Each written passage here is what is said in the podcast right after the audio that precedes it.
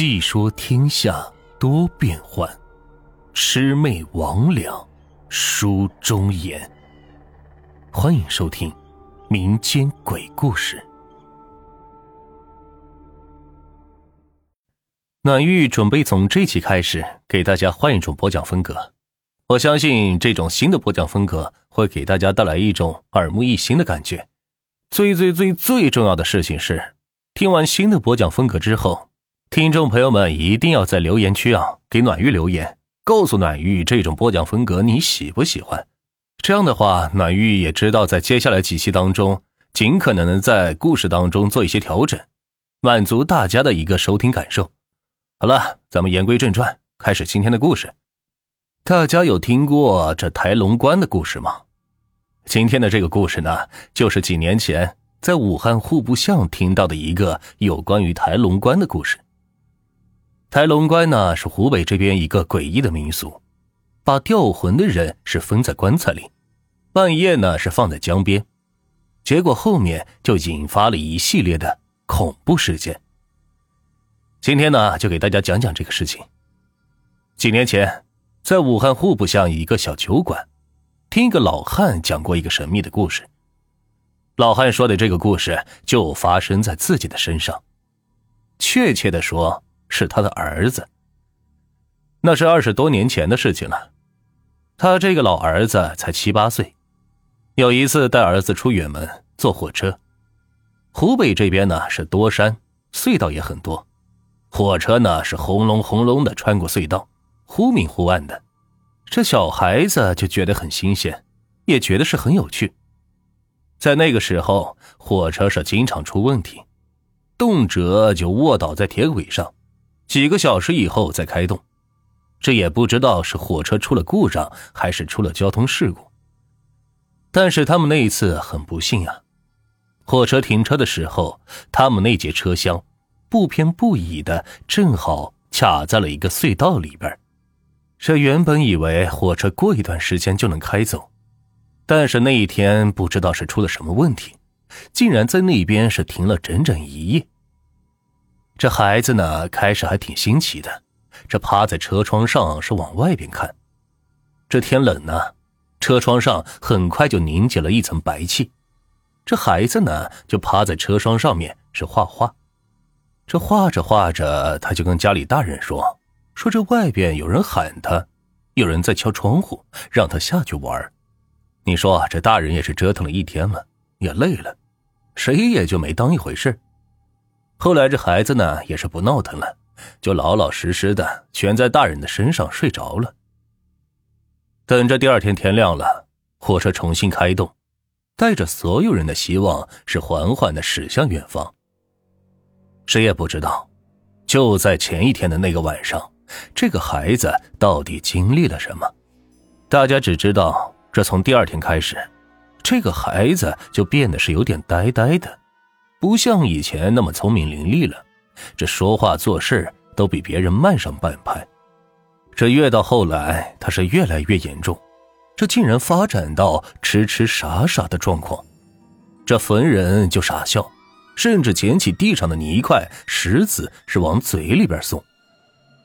到了这个时候，大家都知道了，肯定是出问题了。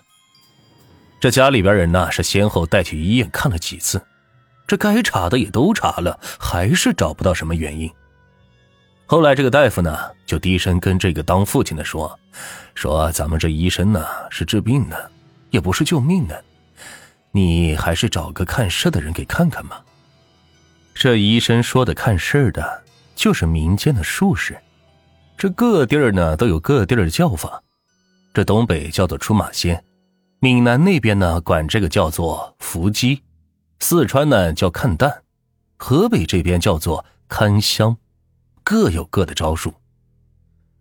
仙桃这边呢是比较传统，他们就是找道士。不过这些所谓的道士，并不是道观里边正式修行的道士。而是那种民间的术士，这平时呢道袍也是不穿，弄一个罗盘，弄一个桃木剑，嘴里边那是念念有词，装神弄鬼的，这酒也喝的，肉也吃的，谁也不知道这到底有没有用。这老汉回头是打听了一下，就请了个这种的狗肉道士出来。那个道士过来是看了看，说这是鬼缠身呢。当年修隧道的时候死了几个工人，这隧道日日夜夜的过车，火车呢又是极阳极烈之物，让他们没法从这个隧道里走出来。这小娃娃嘛，身体弱，当时他用手在车窗上面画画。这鬼魂呢，就在外面看着他，结果呢，就透过这车窗户这个媒介上了小娃娃的身子，想从这个隧道里边出来。他说：“这也是小事一桩，只要做一个引魂的法术，把几个小鬼给接引走，让他们投胎转世去就好了。”这老汉听了之后是大喜呀，这赶紧是杀鸡宰羊，沽酒卖肉，热情的招待他。等这个酒足饭饱之后，老道士果然是做了一场法事，当时呢，便让这小孩哎，本本起身。这位老道士说：“这孩子看着是恢复了，但是这人被鬼上了身之后呢，轻则倒霉三年，重则呢是大病不起。我也给你们看了，你们家祖上是福德太浅，恐怕要给这个孩子认个干爹干妈。”才好养活呢。这家里这个老汉就赶紧问：“呃，这个认干爹又是个什么意思呢？”这老道士就说：“这中国人讲究认祖归宗，又讲究衣锦还乡后要大张旗鼓的重修祖坟、大修家谱。哎，这是为什么呢？这就是因为一个人能否成功，好多时候运气很重要。”或者说，运气是最重要的。这老话说得好，“一命二运三风水”，这命是没法改的，不过这运却是可以改。这所谓的运势，其实就是祖上积德，靠一代代祖宗积累的气运，这最后呢是诱护在子孙身上，用无数先人的枯骨是铺成一条金光大道。所以这好多人就说，为何大家族的后人更容易出来？这除却家族的眼界、财力、人脉关系等，这大家族积累的气运也是很重要的因素。这老道士的意思呀，就是说，你们家呀是长江发水灾逃难过来的，这往上数三代，连祖宗是谁都不知道了，这祖坟就更不知道在哪儿了。也就是断了根，缺乏这祖宗的佑护，小孩子呢是不好养活呀。但是呢，他出了一个主意，让他找一个福气全的老人做干爹或者是干妈，这借一借别人的气运，这种才能熬过去。这干爹或者干妈需要有儿有女，双亲健在，这属相呢还要是大属相。这除此之外吧。还要每年都去祖坟拜祭的孝子孝女才可以。这个人就左右打听呢，后来呢，终于是在邻村找到了一个，这又求了人是帮着说和，对方呢也是终于答应了。因为认干亲这种事情吧，会影响别人家的孩子，这毕竟呢是分了别人家的气运，所以不是关系特别好的人是不会答应的。这老道士啊，又给他们做了一个认干爹的仪式。这个仪式很特别，就是先让孩子给干爹行叩拜礼，然后这干爹呢坐在灶台前，用一根红绳往上面是系上铜钱。这孩子几岁呢，就系几枚铜钱。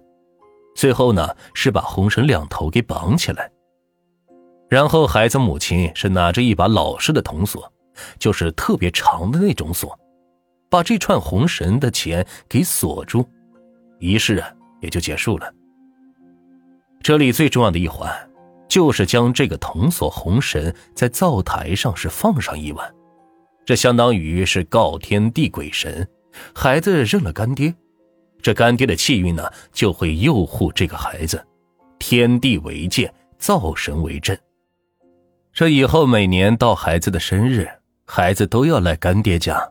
行跪拜大礼，然后干爹每年生日呢给他多寄一枚铜钱，一直是到十八岁就结束了。这十八岁之后呢，将铜锁给打开，干爹将这串铜钱呢是丢到灶炉里，这大火烧锅，三天之后再清理炉灰，这才算把这件事给彻底了结了。